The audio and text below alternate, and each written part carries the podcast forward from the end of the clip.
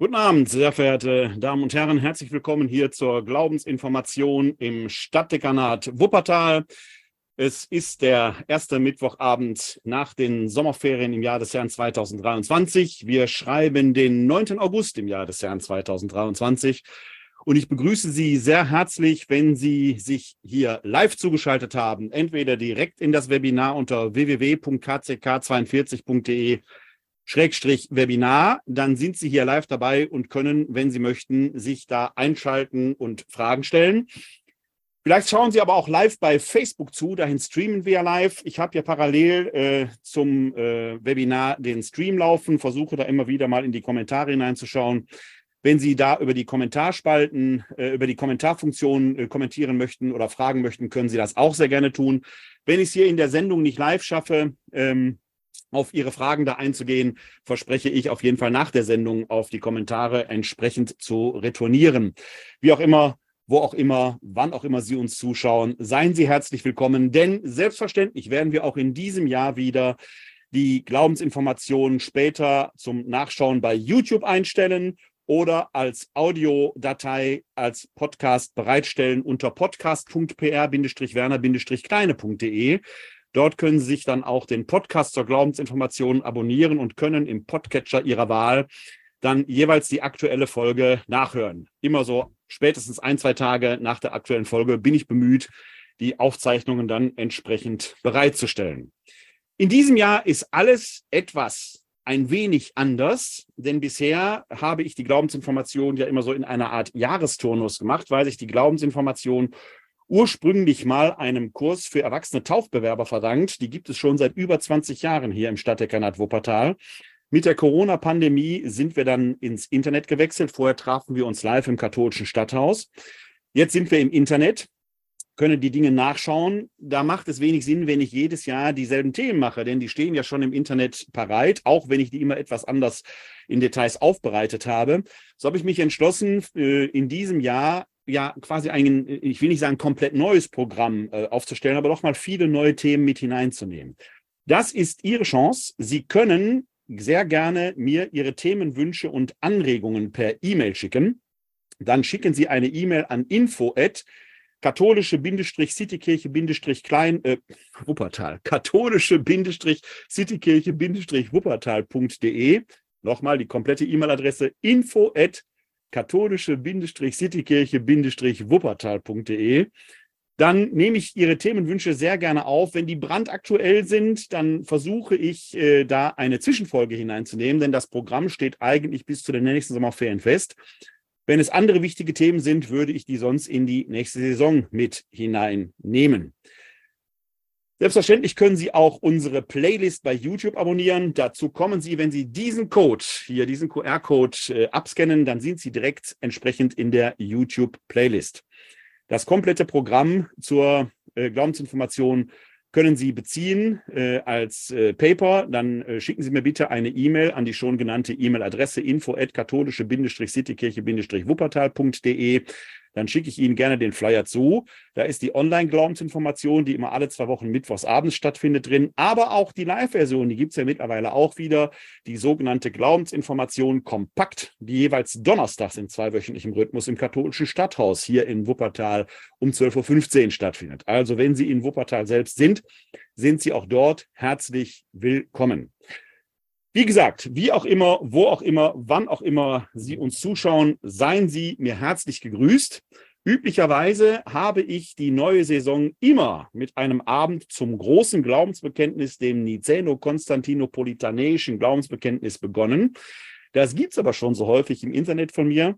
Deshalb habe ich mir überlegt, greifen wir heute Abend mal zu einem anderen Glaubensbekenntnis, dem, was vielen fast geläufiger ist als das sogenannte große Glaubensbekenntnis.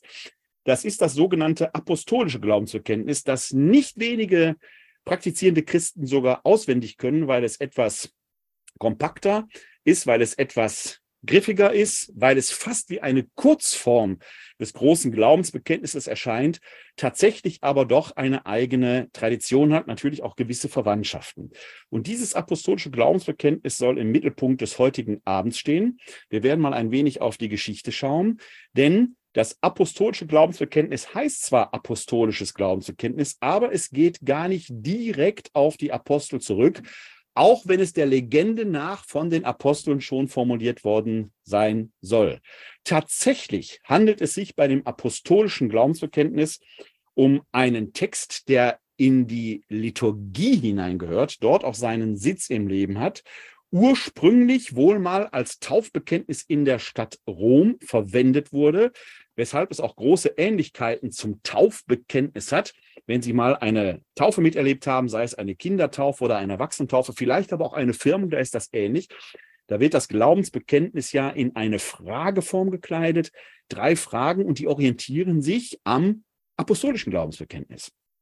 Darauf geht das zurück. Also das apostolische Glaubensbekenntnis ist ursprünglich ein Glaubensbekenntnis, das mal ja etwas mehr in der Stadt Rom beheimatet war. Die Geschichte ist aber noch etwas älter, denn das apostolische Glaubensbekenntnis ist in seinem ursprünglich lateinischen Text äh, auf das fünfte Jahrhundert in Gallien zurückzuführen. Da hat das also seinen Sitz im Leben, ist dann mal nach Rom gekommen, dort als Taufbekenntnis verwendet worden, zeigt gewisse Verwandtschaft mit einem römischen Glaubensbekenntnis, dem sogenannten Romanum.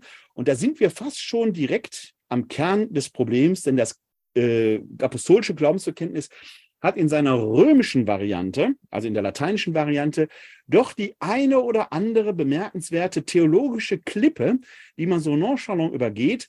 Der Text, den ich Ihnen auch als Download bereitgestellt habe, da kommen Sie hin, wenn Sie äh, folgenden Link eingeben, www.kck42.de-paper Apostolicum mit C geschrieben, Paper Apostolicum, dann bekommen Sie die deutsche Variante und zwar jene, die seit 1970 von der Arbeitsgemeinschaft für liturgische Texte der Kirchen des deutschen Sprachgebietes herausgegeben wurde und die jetzt auch, wenn man das apostolische Glaubensbekenntnis betet, äh, entsprechend verwendet wird. Da wird manche dieser theologischen Klippen, sagen wir mal, charmant umschifft. Wir werden aber gleich mal auch in den lateinischen Text hineinschauen und sehen, da ist tatsächlich manche äh, Klippe drin, die denen, die den alten deutschen Text noch kennen, durchaus geläufig sind, etwa wenn von der Auferstehung des Fleisches die Rede ist. Dazu aber später mehr. Wie gesagt, vielen Christinnen und Christen ist das apostolische Glaubensbekenntnis durchaus geläufig, weil es eben sehr häufig in den Gottesdiensten evangelischer oder römisch-katholischer Provenienz gebetet wird. In der römisch-katholischen Liturgie ist eigentlich das große Glaubensbekenntnis, das Nicäno-Konstantinopolitanische Glaubensbekenntnis vorgesehen, kann aber durch das Apostolikum ersetzt werden. Und weil das eben so griffig ist, kennen viele, die regelmäßig an der Liturgie teilnehmen, auch den Text des Apostolikums durchaus auswendig. Das mal so zur Vorrede des Textes. Gleichzeitig hat dieser Text eine biblische Vorgeschichte, denn er greift in seiner Grundanlage biblische Muster auf, auf die schauen wir gleich. Wenn wir in das große Glaubensbekenntnis hineinschauen, dann habe ich ja bei den Abenden immer auf 1 Korinther 15, die Verse 3 bis 5 hingewiesen wo wir ja eine urchristliche Glaubensformel schon geprägt haben, die schon sehr, sehr, sehr, sehr früh als solche Formel geprägt da gewesen sein muss, die auf Kreuzestod und Auferstehung Jesu Christi rekurriert, was ja in dem großen Glaubensbekenntnis auch tatsächlich die innere Mitte, die auch die ja geradezu physische Mitte dieses Glaubensbekenntnisses ausmacht. Von da aus ausgehend die Frage nach dem Wesen Jesu, die christologische Frage geklärt wird, die dann im Glaubensbekenntnis natürlich auch mündet in wahrer Gott und wahrer Mensch. Das große Glaubensbekenntnis weist insgesamt vier Artikel auf. Ganz zuerst das Bekenntnis zu dem einen Gott, der sich uns zweitens als Vater, drittens als Sohn und viertens als Heiliger Geist geoffenbart hat. Das ist die Dynamik des großen, des Nicäno-Konstantinopolitanischen Glaubensbekenntnisses. Das apostolische Glaubensbekenntnis hat eine andere Dynamik. Es hat nicht vier, sondern drei Artikel.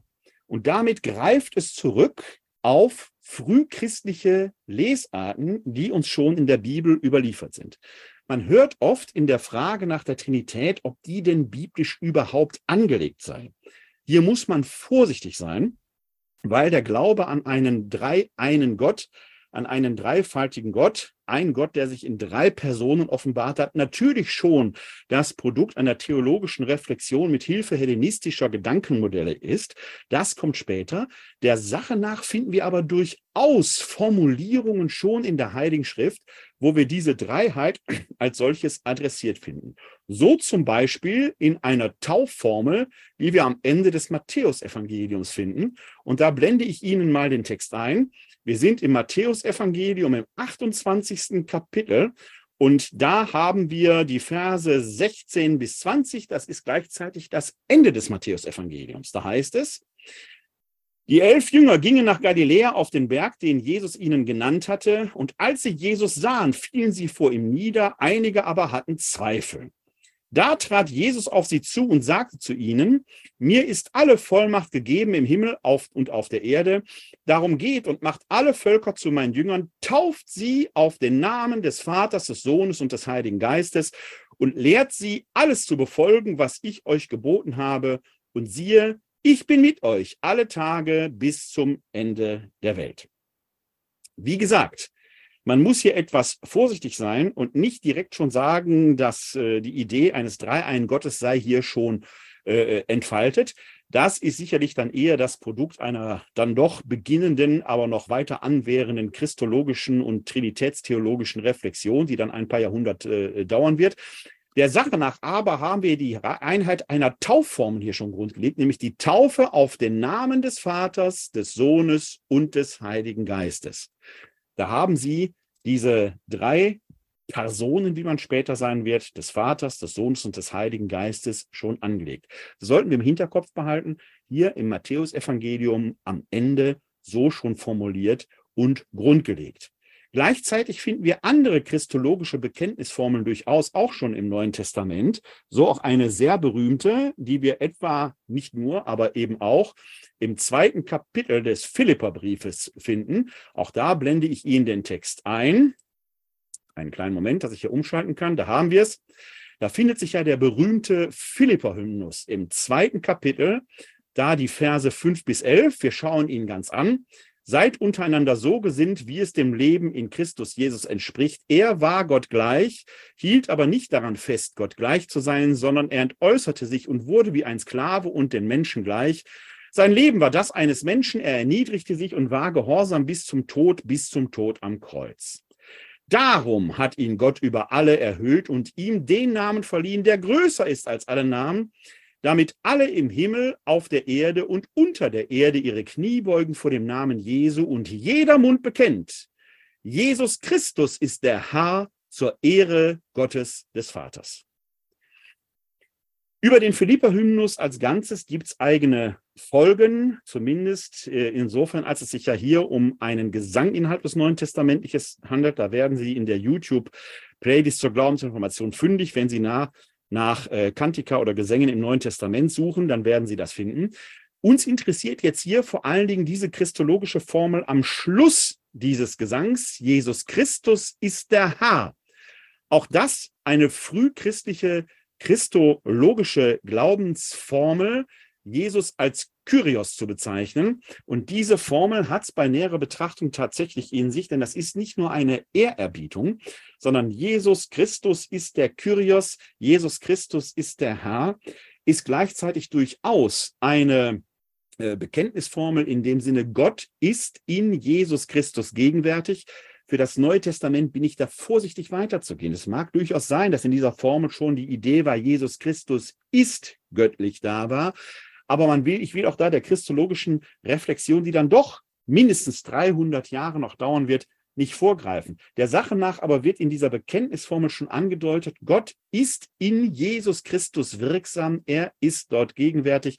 Ja, in diesem Philipperhörungs geht man ja schon so weit, dass Jesus Christus göttlich ist und seine Gottheit aber nicht festhielt. Diese Sprechweise von, davon, dass Jesus Christus der Herr sei, ist eine urtümlich oder geht auf eine urtümlich jüdische Gepflogenheit zurück, den Gottesnamen Yahweh, also das Tetragramm JHWH, eben gerade nicht auszusprechen aus Ehrfurcht, sondern durch Derivate zu ersetzen. Eine ganz berühmte ist Hashem, der Name oder der Höchste, der Allmächtige. Aber die vielleicht berühmteste, weil sie dann auch in der Subskription, in der masoretischen Punktation unter dem Tetragramm JHWH auftaucht, ist die Ersetzung durch Adonai. Die Lesart Jehova kommt daher, weil man dann fälschlicherweise die eigentlich für äh, äh, Adonai stehenden Punktationen, die als Lesehilfe gedacht sind, eben nicht den Gottesnamen auszusprechen, sondern stattdessen dann Adonai zu sagen, äh, da hineingekommen sind. Adonai aber heißt übersetzt Herr und wird im Griechischen zu Kyrios. Wenn man also in Texten sagt, Jesus Christus ist der Herr, dann ist das ein göttlicher Titel, der sagt, in Jesus Christus ist Gott da, ja, vielleicht sogar schon andeutet, er ist göttlich. Gott ist in ihm. Sicherlich in der Bibel noch weit davon entfernt zu sagen, wahrer Gott und wahrer Mensch, aber es wird doch deutlich, dass die Auferstehung des Gekreuzigten dahingehend gedeutet wird, Gott offenbart sich in Jesus Christus höchst selbst. Ähnlich dann auch, wenn man sagen würde, äh, der Heilige Geist ist der Herr und Lebendigmacher. Da hat man das ähnlich vorgehen. Geht also zurück auf das jüdische Adonai, das im Griechischen zu Kyrios wird, im, Griechisch, im, ähm, im Griechischen zu Kyrios wird, im Lateinischen zu Dominus, im Deutschen eben der Herr. Wir haben also hier als Beispiel zwei biblische neutestamentliche Pfade gelegt, wo wir sehen können, diese Dreiheit, Vater, Sohn und Heiliger Geist, ist schon im Neuen Testament gegenwärtig, wurde offenkundig schon zu Zeiten des Neuen Testamentes, mindestens in der matthäischen Gemeinde, als Taufformel auch gebraucht, die Taufe auf den Namen des Vaters, des Sohnes und des Heiligen Geistes. Und schon in einer sehr frühen Zeit, denn der Philipper Hymnus ist ja doch noch mal wesentlich älter, dann diese äh, Glaubensformel äh, Jesus Christus ist der Herr. Das einmal als Vorrede. Und jetzt schauen wir uns einmal das Glaubensbekenntnis da selbst näher an, das sogenannte apostolische Glaubensbekenntnis. Und wie gesagt, ich habe jetzt hier den Text ausgewählt in der Übersetzung, der seit 1970 in der Verwendung ist und eben ein Ergebnis der Arbeitsgemeinschaft für liturgische Texte der Kirchen des deutschen Sprachraumes äh, verabschiedet wurde, also auch eine ökumenische Version darstellt. Sie können den Text sich, wie gesagt, herunterladen unter www.kck42.de-paper apostolicum. Ich blende Ihnen jetzt mal hier eine kleine Synopse nebst lateinischem Text ein. Die werde ich später auch noch zum Download äh, bereitstellen, muss dazu aber einmal kurz meinen Bildschirm teilen. Und zwar auf diese Weise. Das dauert immer einen kleinen Moment, aber Sie werden den Text gleich sehen. So, hier haben wir jetzt links den originalen ähm, lateinischen Text, rechts die deutsche Übersetzung von 1970. Ich lese die deutsche Übersetzung von 1970 erstmal in Cumulo vor. Ich glaube an Gott, den Vater, den allmächtigen Schöpfer des Himmels und der Erde, und an Jesus Christus, seinen eingeborenen Sohn, unseren Herrn, empfangen durch den Heiligen Geist, geboren von der Jungfrau Maria, gelitten unter Pontius Pilatus, gekreuzigt, gestorben und begraben, hinabgestiegen in das Reich des Todes, am dritten Tage auferstanden von den Toten, aufgefahren in den Himmel, er sitzt zur Rechten Gottes des allmächtigen Vaters, von dort wird er kommen zu richten die Lebenden und die Toten. Ich glaube an den Heiligen Geist, die heilige katholische Kirche, Gemeinschaft der Heiligen, Vergebung der Sünden, Auferstehung der Toten und das ewige Leben. Amen. Soweit der Text des apostolischen Glaubensbekenntnisses in der relativ neuen Übersetzung. Und Sie sehen unten bei katholische gibt es Varianten, die dann teilweise von den Kirchen der Reformation bevorzugt werden, wo man dann christliche oder allgemeine Kirche sagt. Ähm, es gibt auch in den äh, Kirchen, die aus der Reformation hervorgegangen sind, Theologinnen und Theologen, die sehr zu Recht feststellen, dass katholisch eben keine Konfessionsbezeichnung ist, dann müsste da ja römisch-katholisch stehen, sondern katholisch kommt vom griechischen Katholon allumfassend und meint damit eigentlich das, was dort auch mit der Alternativübersetzung allgemein angegeben ist, kann also von evangelischen Christen durchaus gebetet werden. Manche Konfessionen bevorzugen dann die christliche Kirche, was ich persönlich eine Tautologie finde, weil Kirche, das deutsche Wort zumindest, kommt vom äh, griechischen Kyriake, dem Herrn gehörend, wäre also eine äh, Tautologie, also eine doppelte Aussage. Also wer sich, was ich emotional nicht exegetisch oder theologisch nachvollziehen kann, aber emotional nachvollziehen kann, sich an dem Wort katholisch stört, weil es doch hier im Deutschen äh, als Kurzform einer Konfessionsbezeichnung verwendet wird, kann es ja einfach übersetzen und dann wäre man bei der Übersetzung zu Recht allgemeine Kirche. Soweit erstmal der Text. Wir sehen, dass wir hier insgesamt drei Artikel haben, nämlich hier den ersten Artikel, wo wir den äh, Vater adressieren, dann hier den zweiten Artikel, wo es um Jesus Christus geht, der auch hier der weitaus größere Textteil ist. Und dann hier unten der dritte Absatz, wo es um den Heiligen Geist und die Gemeinschaft der Heiligen geht. Das weist eine gewisse Ähnlichkeit mit dem großen Glaubensbekenntnis auf, aber wie gesagt, es fällt schon auf, dass der erste Absatz, ich glaube an den einen Gott, hier nicht vorkommt sondern hier geht es sofort in die Vollen. Wir glauben an Gott, den Vater, den Allmächtigen, den Schöpfer des Himmels und der Erde. Der Vater ist der göttliche Allursprung, so scheint es hier zu sein. Er ist der Schöpfer, der allmächtig ist. Die Gottheit geht im Vater nahezu auf. Das weist gewisse Ähnlichkeiten mit dem orthodoxen Verständnis auf. In der Orthodoxie ist äh, in äh, Rückgriff auf das Nicäno-Konstantinopolitanische Glaubenserkenntnis der Vater auch die Allursache. Man darf sich da nicht täuschen. Das Trinitätsverständnis, Vater, Sohn und Heiliger Geist, ein Gott, der sich in drei Personen offenbart, ist nicht so eindeutig in den Konfessionen, wie es den Anschein hat. In unserer westlateinischen Tradition haben wir ja zum Beispiel im großen Glaubensbekenntnis dieses, wenn wir auf den Heiligen Geist schauen, wir glauben an den Heiligen Geist, der Herr ist und lebendig macht, der aus dem Vater und dem Sohn hervorgeht. Was dazu führt, dass wir trinitätstheologisch ein Dreieck haben. Vater an der Spitze, Sohn und Geist unten. Und egal, wo ich das Dreieck anfasse, ich habe immer die ganze Gottheit, ich erreiche immer die anderen beiden Personen, die aber in sich voneinander unterschieden sind. Das ist die westlateinische Tradition.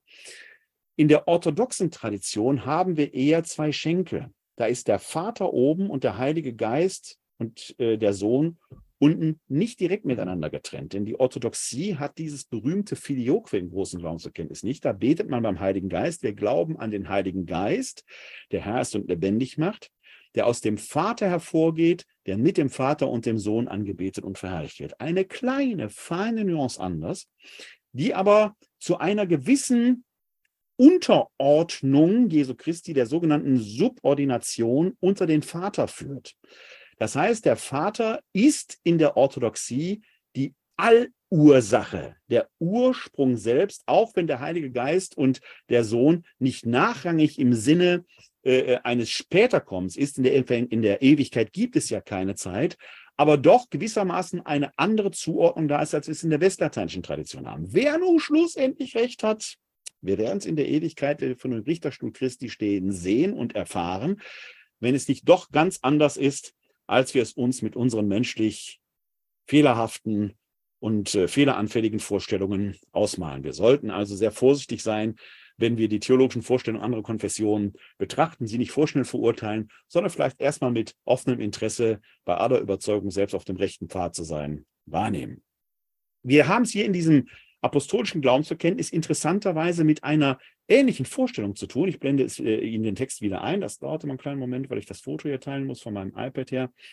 Wenn wir hier oben eben genau diese Zeile haben, ich glaube an Gott, den Vater, den Allmächtigen, den Schöpfer des Himmels und der Erde. Da wird erstmal unmittelbar der Vater als Gott adressiert. Das geht quasi in ihm auf. Die anderen beiden Personen sind in dem Sinne, ich will nicht sagen nachrangig, aber kommen, erscheinen hier im apostolischen Glaubensbekenntnis eher als hinzugekommen. Es gibt also eine gewisse Ähnlichkeit zum Verständnis in der orthodoxen Tradition. Gleichwohl wird auch hier der Vater eben als der Allmächtige dargestellt, wobei die Allmachtskonzeption natürlich in sich hinterfragbar ist. Allmacht heißt ja eben nicht, der kann einfach alles machen, wie es gerade ist, eben nicht Willkür, Das ist so ein wenig die Vorstellung, die man heute immer hat, wenn irgendwas Schreckliches auf der Erde oder den Menschen passiert, wenn sofort die Frage im Raum steht, wie kann Gott das denn zulassen? Dann ist damit ja immer die Vorstellung verbunden, da muss doch jetzt eine Hand aus dem Himmel kommen und dann mal eben alles zurecht ruckeln. Die Frage wäre ja, was wäre das für ein Gott, der so handeln würde? Biblisch kennen wir ein solches Gottesbild durchaus in der Eiche Noah-Erzählung. Da rottet Gott das Böse in der Welt tatsächlich aus mit dem Ergebnis, dass eigentlich nichts übrig bleibt, dass die Sintflut alles hinwegnimmt. Nur, nur der Gerechte darf mit seiner Familie überleben, in der Familie selber, aber in seinen Söhnen ist die Keimzelle für das neue Fehleranfällige ja schon wieder grundgelegt, wenn der eine Sohn die Scham des Vaters Abraham, der, äh, des Vaters Noah äh, dort entdeckt, äh, der betrunken dort im Zelt liegt und sich darüber lustig macht. Die Allmacht, die wir hier von Gott bekennen, ist nur dann allmächtig, wenn sie tatsächlich alles impliziert. Das heißt auch die Ohnmacht. Schlussendlich muss man eigentlich sagen, die Allmacht bewirkt Gott eigentlich gar nicht. Sie bindet ihn gleichzeitig an seine Schöpfung, weil sie die Ohnmacht impliziert. Ein allmächtiger Gott, der die Ohnmacht nicht implizieren würde, wäre deshalb nicht nur nicht allmächtig, sondern er wäre geradezu willkürlich. Die Allmacht, die wir hier bekennen, geht vor allen Dingen dahin, dass sie auf die Schöpferqualität Gottes abhebt, der eben den Himmel und die Erde erschaffen hat. Der zweite große Artikel adressiert dann Jesus Christus, von dem gesagt wird, man nimmt im Prinzip das Verb aus dem ersten Satz auf, ich glaube an Gott.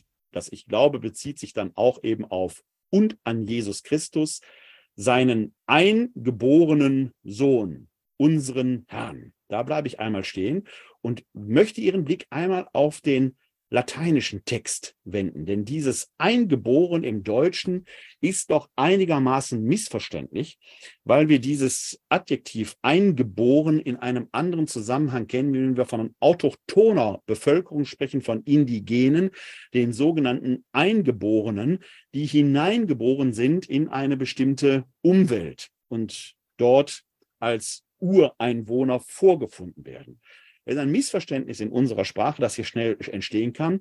Tatsächlich besteht, äh, schreibt ja der lateinische Text hier dieses Wörtchen Unikum. Das kennen wir auch im Deutschen. Wenn jemand ein Unikum ist, dann ist er einzigartig. Man könnte also auch übersetzen und vielleicht ohne das Missverständnis des Eingeborenen und an Jesus Christus seinen einzigartigen Sohn, unseren Herrn. Jesus Christus ist einzigartig, den gibt es kein zweites Mal. Es gibt nur den einen Sohn, der ist einzig geboren, wenn man so will. Und hier haben Sie dann zum Schluss schon diese Bekenntnisformel, die wir vorhin aus der Bibel kennen, unseren Herrn. Der wird also durchaus auch an als göttlich adressiert. Diese christologische Kyrios-Formel aus dem Neuen Testament taucht hier auf. Und jetzt ist die Frage, wie verbindet sich hier Göttliches und Menschliches?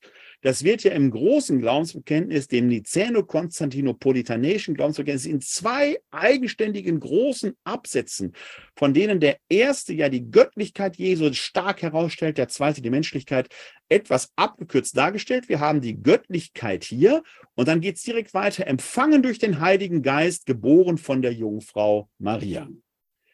Wir haben so gesehen in einer Kurzformulierung durchaus auch hier das Göttliche in Jesus, den man könnte dann auch entsprechend sagen, wahren Gott, und hier dann eben den wahren Menschen. Aber viel knackiger formuliert, empfangen durch den Heiligen Geist, geboren von der Jungfrau Maria. Die Jungfrauentitulatur ist hier sicherlich historisch schon ja formelhafter geworden. Wir sind ja, was die Entstehungsgeschichte des apostolischen Glaubensbekenntnisses angeht, im 5. Jahrhundert, also schlappe 200 Jahre nach dem Nicäno-Konstantinopolitanischen Glaubensbekenntnis. Im Nicäno-Konstantinopolitanischen Glaubensbekenntnis war die Jungfrauentitulatur ja durchaus eine Theo logische Schlussfolgerung, wo man sagen konnte, die sagt viel eben auch über Jesus aus, weniger etwas über Maria. Warum? weil die Mutter eines Menschen ja immer unmittelbar und eindeutig feststeht. Gut, im Jahr 2023 mit den ganzen medizinischen Möglichkeiten, die wir haben, ist das nicht mehr so eindeutig, wie es früher einmal war. Aber trotzdem kann man sagen, in einem Kreissaal ist die Frau, die dieses Kind gerade hervorgebracht hat, doch tatsächlich auch die leibliche Mutter. Sie merken aber schon, was das Thema Leihmutterschaften angeht, wird das durchaus dann schon wieder hinterfragbar. Aber wir sind ja im fünften Jahrhundert oder im sechsten Jahrhundert. Die Mutter, die dieses Kind geboren hat, ist mit Sicherheit die Mutter. Die Vaterschaft hingegen ist nicht so eindeutig festzustellen, zumindest damals. Deswegen ist bei Jesus ganz klar, wenn er göttlich und menschlich ist, hat er offenkundig die menschliche Natur über die Mutterlinie erhalten. Wenn er göttlich ist, muss er aber die göttliche Natur über die Vaterlinie erhalten haben. Ergo muss Gott der Vater sein, hat mit der, dem Menschenkind, mit der Menschen Maria einen Zeugungsakt vorgenommen, der natürlich nicht menschlich biologisch stattgefunden haben kann, sonst wäre ja ein Mensch der Vater. Ergo muss Maria Jungfrau gewesen sein. Diese theologische Schlussfolgerung, die ja eine christologische Qualität hat, weil sie etwas über Jesus primär aussagt und nicht über Maria, das ist eine sekundäre Fragestellung, ist im Niceno-Konstantinopolitanischen Glaubensverständnis ganz stark ausgeprägt, weil wir da ja auch die Rede davon haben, dass er Fleisch angenommen hat. Sarx, Sargs, das ist Kotelett, das ist Bratwurst, das ist das, was beim Metzger liegt. Also sehr material. All das fehlt hier, diese theologische Reflexionsebene, die im Niceno-Konstantinopolitanischen Glaubensbekenntnis ausgefaltet ist, sehen wir hier nicht. Wir sehen es hier eher tatsächlich verkürzt in eine formelhafte Weise. Der einzig geborene, der eingeborene Sohn, unser Herr, empfangen durch den Heiligen Geist, geboren von der Jungfrau Maria.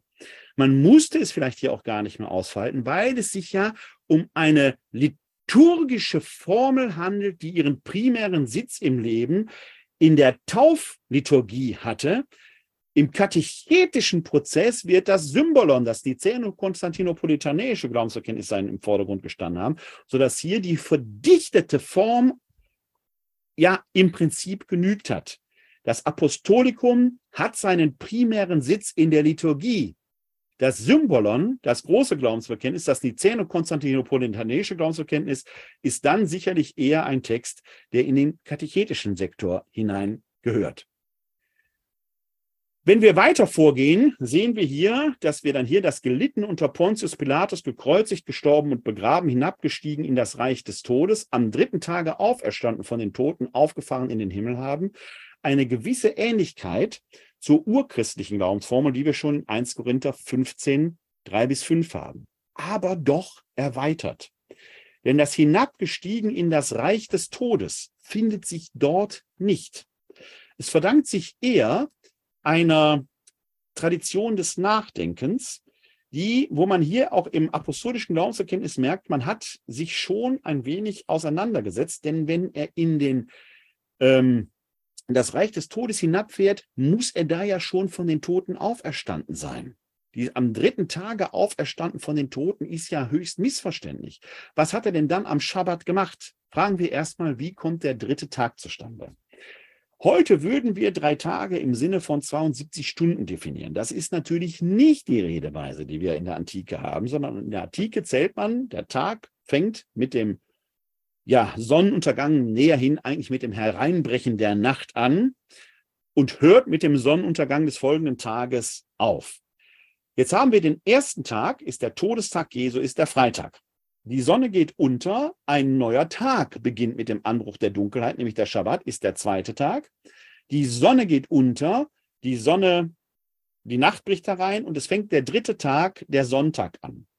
Bei drei Tage im Grab handelt es sich also nicht um 72 Stunden, sondern der dritte Tag ist dann tatsächlich Freitag, Samstag, Sonntag. Am Sonntagmorgen wird die Auferstehung offenbar, weil das Grab leer ist, das in sich noch nichts beweist, aber der Auferstandene offenbart sich seinen Jüngern, vor allen Dingen zuerst der Jüngerin, der Maria von Magdala.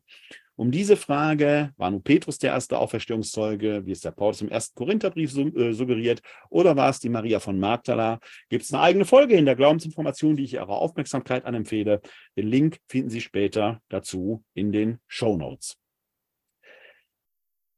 Also am dritten Tage, wenn es heißt, am dritten Tage auferstanden von den Toten, dann müsste das eigentlich eher darauf adressieren, dass die Auferstehung am dritten Tage offenbar wurde.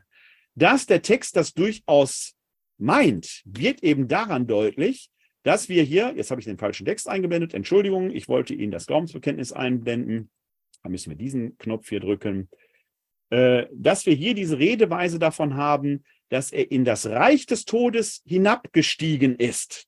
Zwischen Begräbnis und Auferstehung passiert etwas, was nur passieren kann, wenn der Gekreuzigte da schon im Prinzip lebendig war. Tatsächlich ist ja, was den Zeitpunkt der Auferstehung angeht, die biblische Redeweise durchaus eindeutig. Paulus kommt in seiner theologischen Reflexion ja schlussendlich dazu, dass sich die Auferstehung im Moment des Todes ereignet. Ich erinnere hier nur an 2 Korinther 5, die Verse 1 und folgende. Und auch im Neuen Testament, in den Passionsberichten, hören wir ja, äh, ich glaube bei Lukas, wo Jesus den mit ihm gekreuzigten Schächer sagt, heute noch wirst du mit mir im Paradies sein. In der frühen Christenheit war also durchaus klar, dass der Auferstandene sich äh, äh, dass sich die Auferstehung durchaus im Tode ereignet. Dann stellt sich aber natürlich unmittelbar die Frage, wenn er am Karfreitag am Kreuz stirbt und seine Seele da schon zu Gott kommt, sich der Auferstandene erst aber am Sonntagmorgen zeigt, was ist denn dann am Schabbat gewesen? Und tatsächlich finden wir in der apokryphen Literatur, und auch die haben wir uns hier im Rahmen der Glaubensinformation ja schon einmal angeschaut, etwa das Nikodemus-Evangelium wo davon die Rede ist, dass der Auferstandene ja den Schabbat nutzt, um in die Unterwelt hinabzusteigen und die vor ihm Lebenden dort befreit aus dem Reich des Todes. Ein Gedanke, der durchaus auch biblisch ist, den wir im zweiten Petrusbrief angedeutet finden.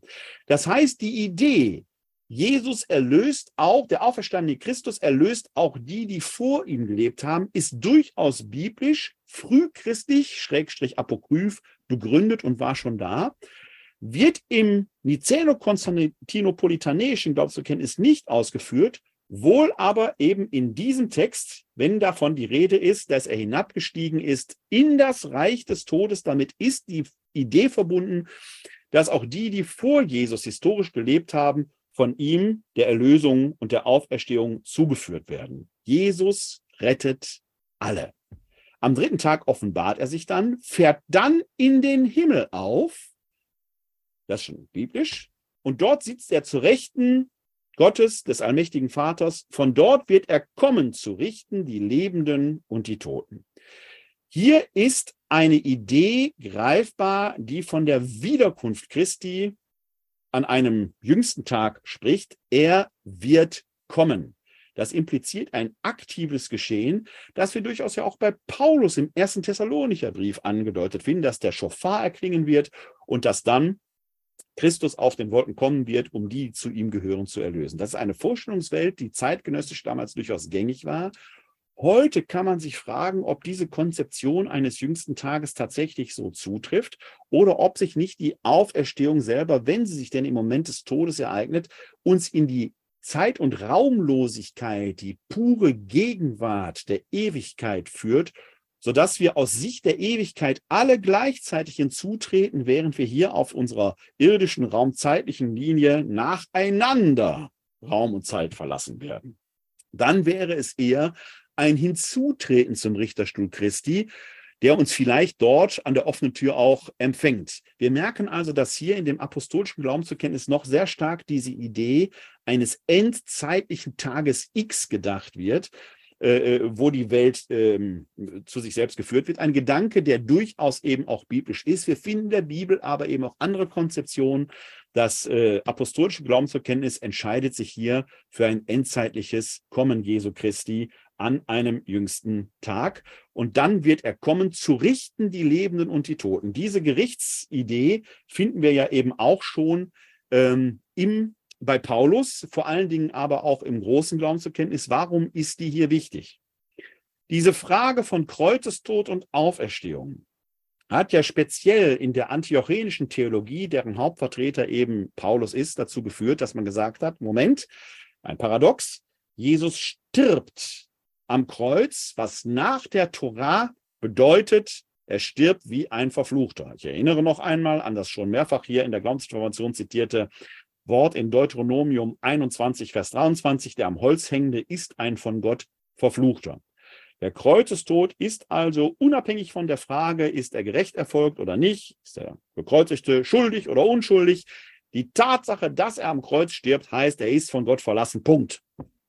Die Auferstehung selbst kann aber nur geschehen, wenn Gott wirkt.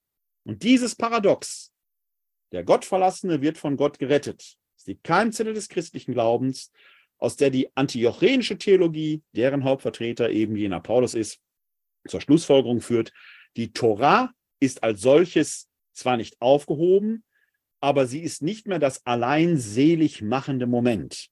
Also die 613 Mitzvot, die Geh- und Verbote der Torah, zu befolgen, ist sicher nichts, was abwegig wäre, aber es ist nicht das allein gerecht machende Moment, sondern der Glaube an den vom Kreuzestod auferstanden führt in dieselbe Gerechtigkeit vor Gott wie die, die sich bemühen, die Tora zu halten. Das ermöglicht es den Heiden, den Nichtjuden, eben auch zu diesem einen Gott hinzuzutreten, sodass dann entsprechend eine Heidenmission erfolgt. In manchen Gemeinden, insbesondere in der korinthischen Gemeinde, führte diese Idee, dass die Logik einer Gerechtigkeit vor Gott, die dann die Gebote Gottes in den Mittelpunkt stellt, nicht mehr allein selig machend ist dazu, dass die Liebe Gottes doch so groß sein muss, dass man durchaus auch als Schuldiger vor Gott steht, weshalb es in der korinthischen Gemeinde durchaus den einen oder anderen Missstand gab. Söhne heiraten ihre Mütter, manche aßen Götzenopferfleisch, die Reichen übervorteilten die Armen. Und da greift Paulus ein und sagt, die, die so handeln, haben durchaus die Größe der Liebe Gottes begriffen. Er bezeichnet sie sogar als diejenigen, die starkgläubig sind. Gleichwohl sagt er, werden führen diejenigen, die so handeln, die weniger stark Glaubenden, in die Irre. Sie werden vielleicht sogar irre an daran. Deswegen sagt er, gilt das Gesetz der Liebe Christi.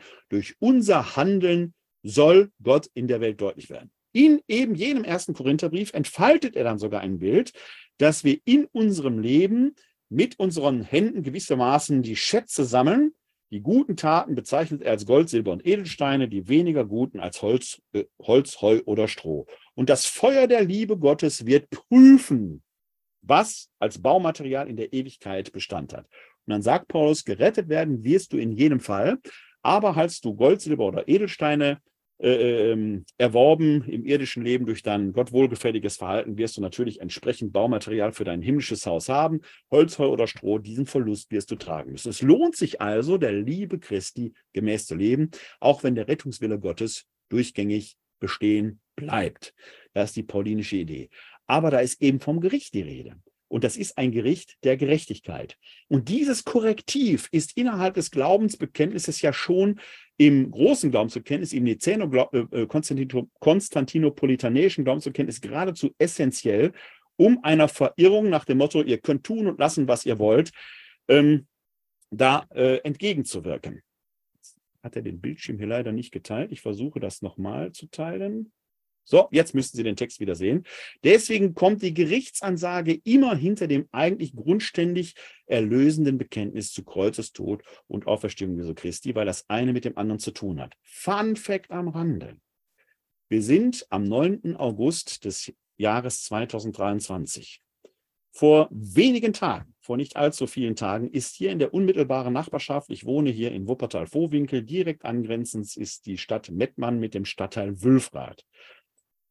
Dort hat es ja einen Segensgottesdienst gegeben, an dem 25 Paare teilgenommen haben, 24 heterosexuelle Paare, ein offenkundig queeres Paar.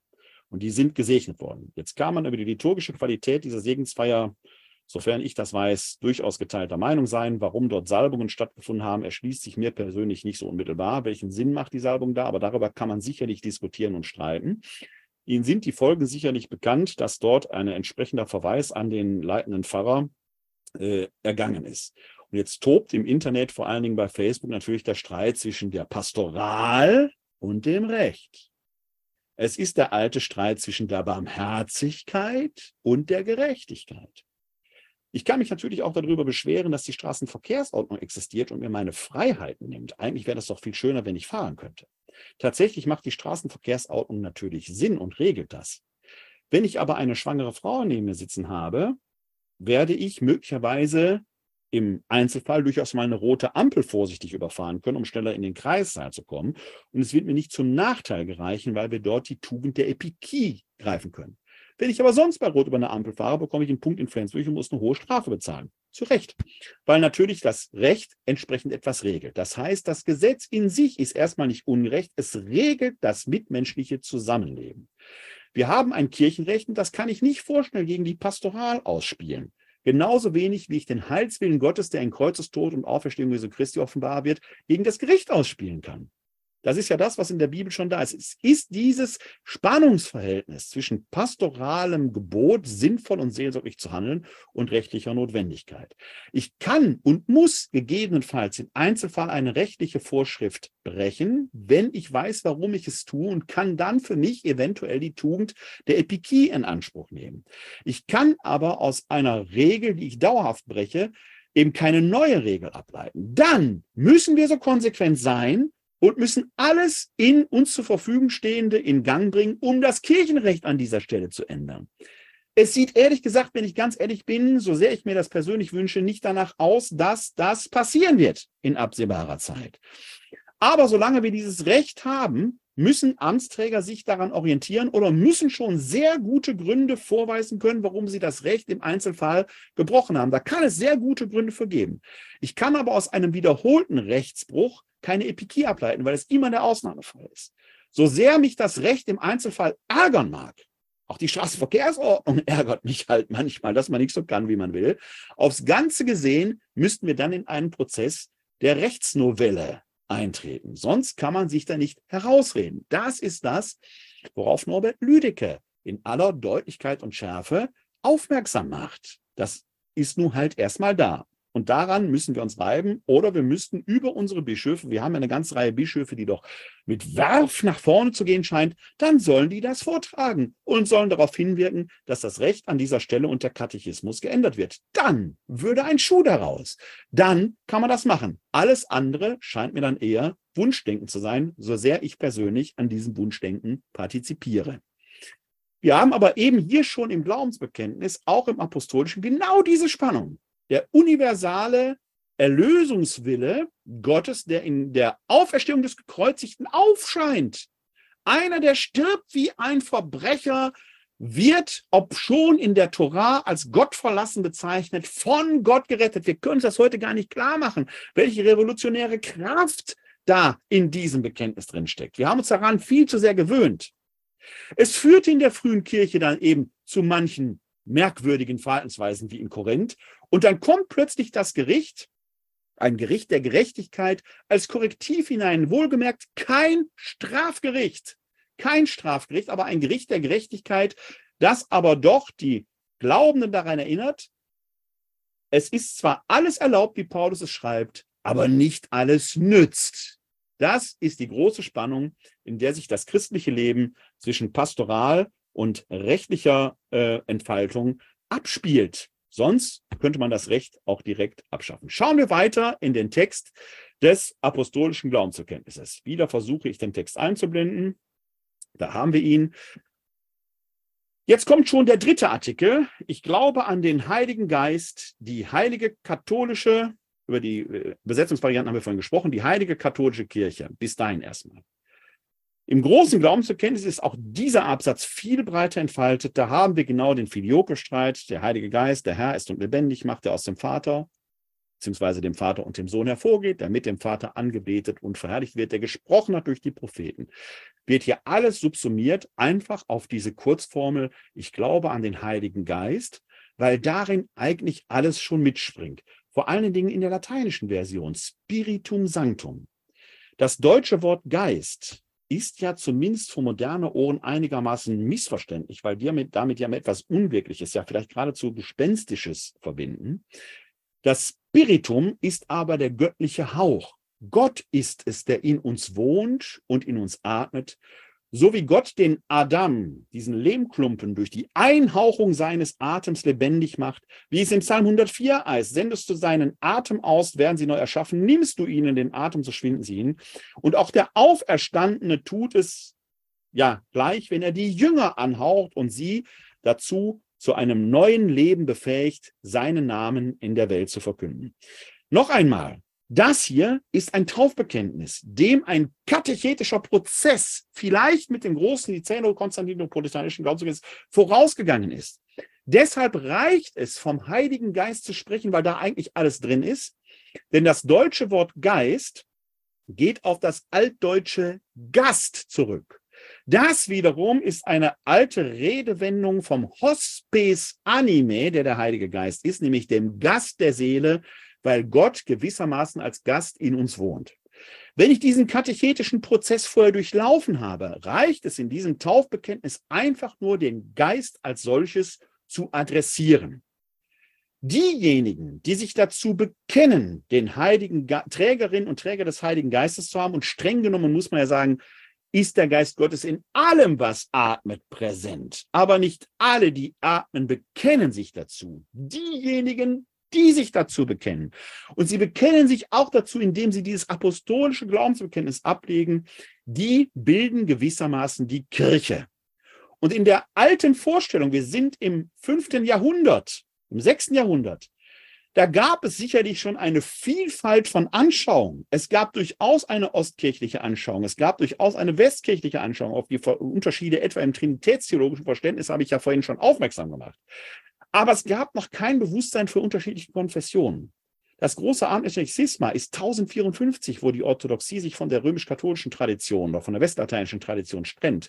Von einer Kirche, die oder Kirchen, die aus der Reformation hervorgegangen sind, ist noch mal gut 500 Jahre später erst die Rede. Zu dem Zeitpunkt, wo dieses apostolische Glaubensverkenntnis entsteht, gab es keine unterschiedliche kirchentrennende Konfessionalität. Es gab sicherlich unterschiedliche Interpretationen es gab Streitfälle, aber es gab das Bewusstsein einer umfassenden, griechisch gesprochen eben Katholon, allgemeinen, umfassenden, eben katholischen Kirche.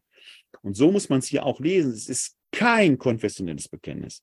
Zum konfessionellen Bekenntnis wird es eben erst dadurch, indem wir das römisch davor stellen. Weil wir dieser einen umfassenden katholisch gedachten Kirche angehören und dem römischen Ritus folgen. Ähnlich gibt es griechisch-katholische Kirchen, die haben dann so einen byzantinischen Ritus und so weiter. Katholisch ist nur im Deutschen eine, in der Kurzform, eigentlich eine verkürzende Konfessionsbezeichnung. Korrekt müsste man immer eigentlich sagen, ich bin römisch-katholisch oder vielleicht altkatholisch wenn ich das Erste Vatikanische Konzil nicht anerkenne, sondern nur den vier großen frühchristlichen Konzilien und so weiter und so weiter. Das Wort katholisch als solches hat keine eigene konfessionelle Qualität, zumindest nicht im näheren Sinn. Schauen wir weiter in das äh, apostolische Glaubensverkenntnis hinein.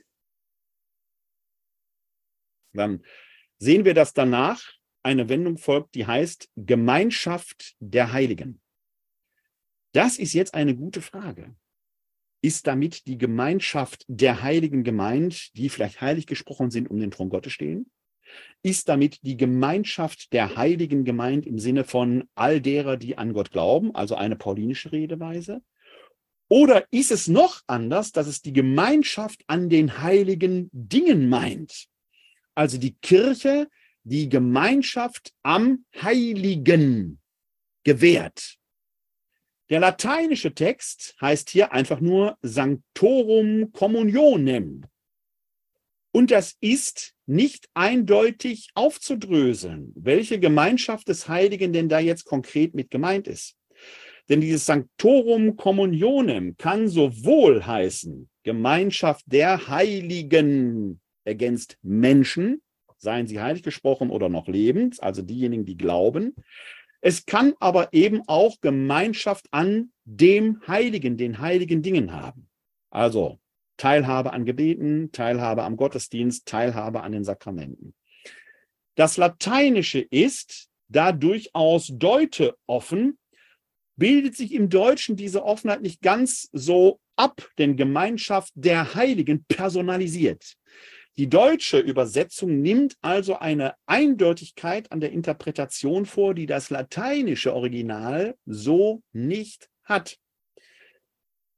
Man könnte vielleicht im Deutschen eher paraphrasieren, Gemeinschaft am Heiligen ist aber auch unvollständig. Also wir müssen hier mit einem einem Dilemma leben, wo das Lateinische eine viel größere Offenheit gewährt, als es die deutsche Übersetzung hat, weil die deutsche Übersetzung Gemeinschaft der Heiligen aus römisch-katholischer Sicht natürlich auch den Heiligenkalender irgendwo impliziert, der in der Kirchen, die aus der Reformation hervorgegangen sind, natürlich so nicht da steht.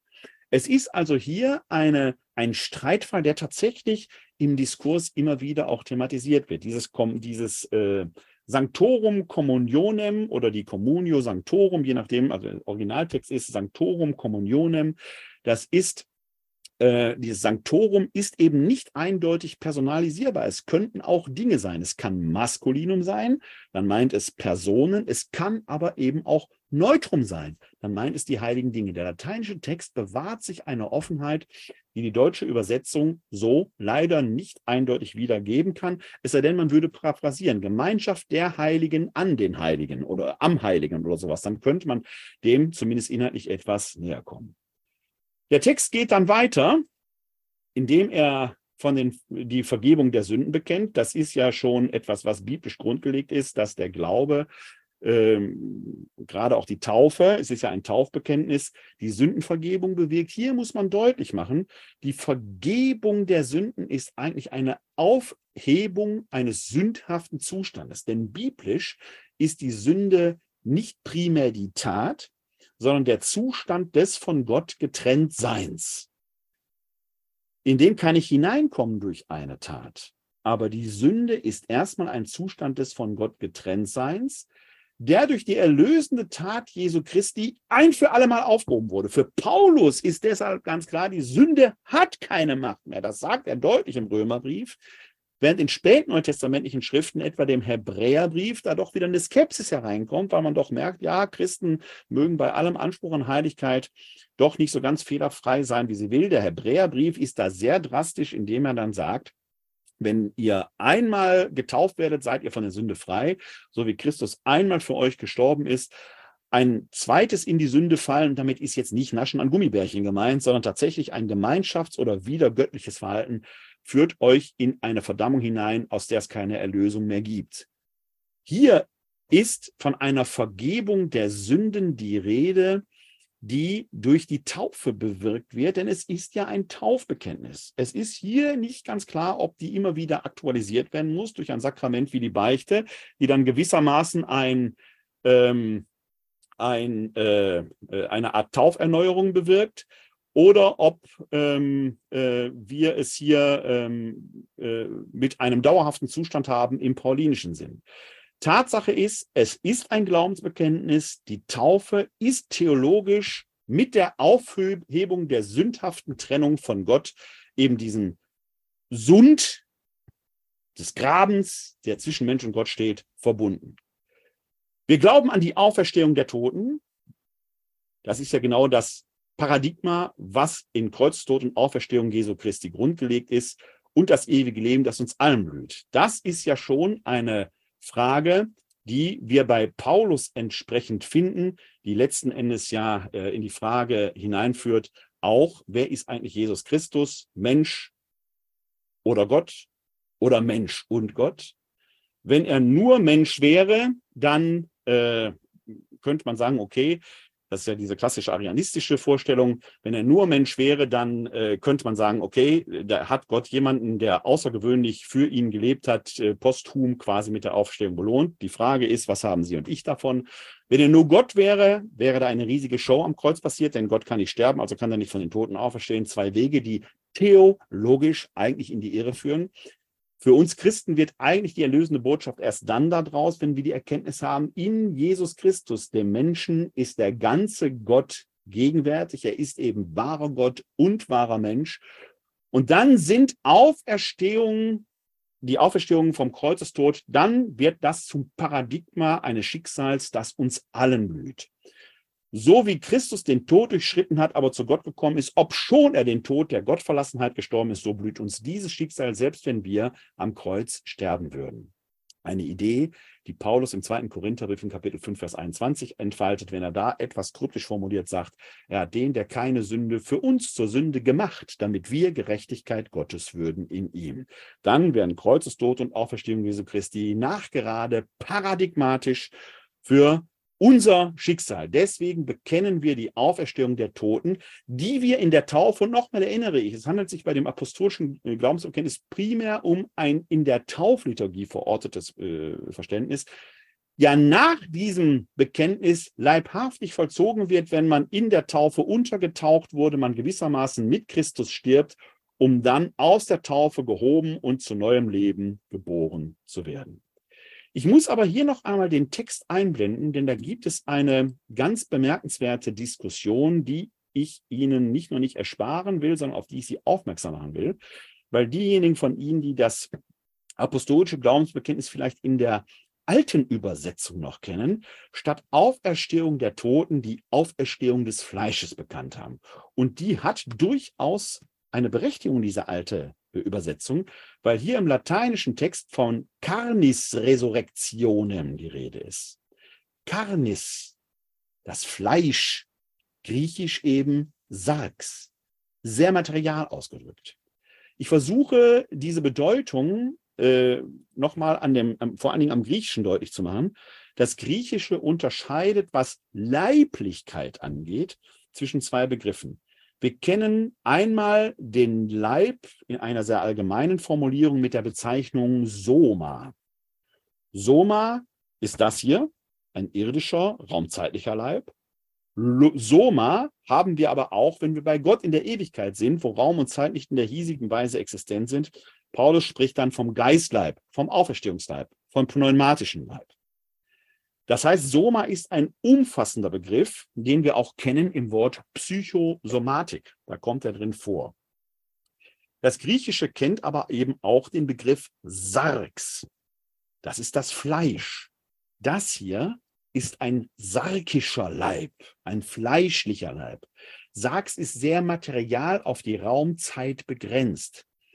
Paulus geht aber hin und sagt, das Fleisch kann die Auferstehung nicht schlauen, denn das Fleisch ist verweslich, das Ewige ist unverweslich. Das bleibt also hier. Deshalb werden wir überkleidet. 2 Korinther 5, 1 bis 5 empfehle ich zu Ihrer Lektüre und erhalten ein nicht von Menschenhand gemachtes himmlisches Haus. Für Paulus ist also klar, dass im Tod eine Verwandten dieses Leibes stattfindet. Bemerkenswert ist aber jetzt, dass hier dieses apostolische Glaubensverkenntnis dann doch bei dieser sarkischen Existenz hängen bleibt. Wenn es im wortwörtlichen Bereich schreibt, äh, Carnis Resurrektionem, wörtlich übersetzt, wir glauben an die Auferstehung des Fleisches. Das ist in der Tat ein hochtheologisches Problem mit eminenter wirkungsgeschichtlicher Auswirkung, wie ich gleich etwas näher ausführen werde. Denn das würde tatsächlich bedeuten, dass wir, wenn wir sterben, in unseren Gräbern liegen und wie es in der großen Offenbar in der großen Vision des Ezechiel ist, darauf warten, dass am Ende aller Zeiten, wenn die Gräber sich öffnen, die Sehnen, die Muskeln und die Haut wieder bilden würde. Ich würde also quasi mit einer fleischlichen Gestalt auferstehen. Eine Vorstellung, die wirkungsgeschichtlich über Jahrhunderte wirksam war. Weshalb man speziell in der römisch-katholischen Tradition früher keine Einäscherungen vornahm. Weil ja die Fleischlichkeit, die diese Art von Leiblichkeit da war. Dieses Reflexionsniveau, das wir schon im Neuen Testament bei Paulus finden, dass der Tod eine Überkleidung notwendig macht, weil das Fleischliche, das Ewige nicht schauen kann, ist verloren gegangen. Man war sehr an dieser irdischen Fleischlichkeit da und offenkundig ist das ein Prozess, der zumindest im Bereich Galliens, wo unser apostolisches Glaubensbekenntnis seine Heimat hat, durchaus wirksam war. Leiblichkeit wurde mit irdischer Leiblichkeit gleichgestellt. Nun haben wir aber speziell im 20. Jahrhundert durch diese industrielle Art der Kriegsführung, durch diese maschinell organisierte Massenvernichtung menschlichen Lebens, ja auch menschlicher Körperlichkeit, das Verbrennen von Leibern, das Vergasen von Menschen, das Vernichten der Körperlichkeit in Krematorien, den Feuerstürmen nach Bombenangriffen und so weiter und so weiter, massenhaft diese ja Unmöglichkeit, dass das Fleisch wieder auferstehen kann, vor Augen geführt. Für die Menschen, die das erlebt haben und die in diesem alten Glauben groß geworden sind, geradezu ein katastrophaler Gedanke, sodass die Übersetzerinnen und Übersetzer des Glaubensbekenntnisses im Jahr 1970 natürlich hingegangen sind und haben versucht, das in die deutsche Übersetzung hinein zu übertragen. Man kann heute nicht mehr die Auferstehung des Fleisches bekennen. Man spricht deshalb von der Auferstehung der Toten, weil wir theologisch davon ausgehen müssen, dass diese Art der sarkischen Körperlichkeit für die Raumzeit gemacht ist. Die Auferstehung bedarf einer Verwandlung in eine neue somatische Existenz hinein, die dann für die Ewigkeit da ist. Paulus sagt, das Fleisch bleibt hier, der Geist schafft dort eine Art der neuen Leiblichkeit. Und die, wie die aussieht, können wir nicht sagen. Aber das spiegelt sich eben in dieser Übersetzung wieder. Ist diese interpretationsnotwendige Übersetzung legitim? Ja, sie ist es, weil sie auf den Kern versucht hinzugehen. Im Unterschied zum Nicäno-Konstantinopolitanischen Glaubensbekenntnis, das ja dadurch, dass es dem Konzilien von Nicäa und Konstantinopel ähm, als Wurzeln hat, geradezu dogmatischen Charakter hat, handelt es sich ja bei dem apostolischen Glaubensbekenntnis um einen, einen Taufbekenntnistext, der in diesem Sinne, in diesem Sinne nicht die gleiche Verbindlichkeit beanspruchen kann wie das große Nicäno-Konstantinopolitanische Glaubensbekenntnis. Ein liturgischer Gebrauchstext, den es in Varianten in Vorläufern ja auch schon gegeben hat. Denn dieses Bekenntnis zur fleischlichen Auferstehung finden wir auch im sogenannten Romanum, wenn man so will, ein Vorläufertext des apostolischen Glaubenserkenntnisses. Wir müssen aber hier die theologische Erkenntnis, wenn wir das apostolische Glaubenserkenntnis aufgreifen, aktualisieren aufgrund unserer theologischen Erkenntnis. Und wir dürfen es in diesem Fall auch machen, weil das apostolische Glaubenserkenntnis eben ein Gebrauchstext ist, den man den neuen Erkenntnissen anpassen kann. Das ist anders als bei klassisch dogmatischen Texten, die man dann zwar interpretieren kann, deren Änderung aber dann doch einen größeren Prozess mit sich bringen würde. Sie sehen also, wir haben hier im apostolischen Glaubensbekenntnis immer wieder auch die Möglichkeit, Dinge zu verändern. Welch ein Segen für Kirche und Theologie, wenn das auch in anderen Bereichen der Fall wäre, wo neue theologische Erkenntnisse zu neuen Formulierungen führen.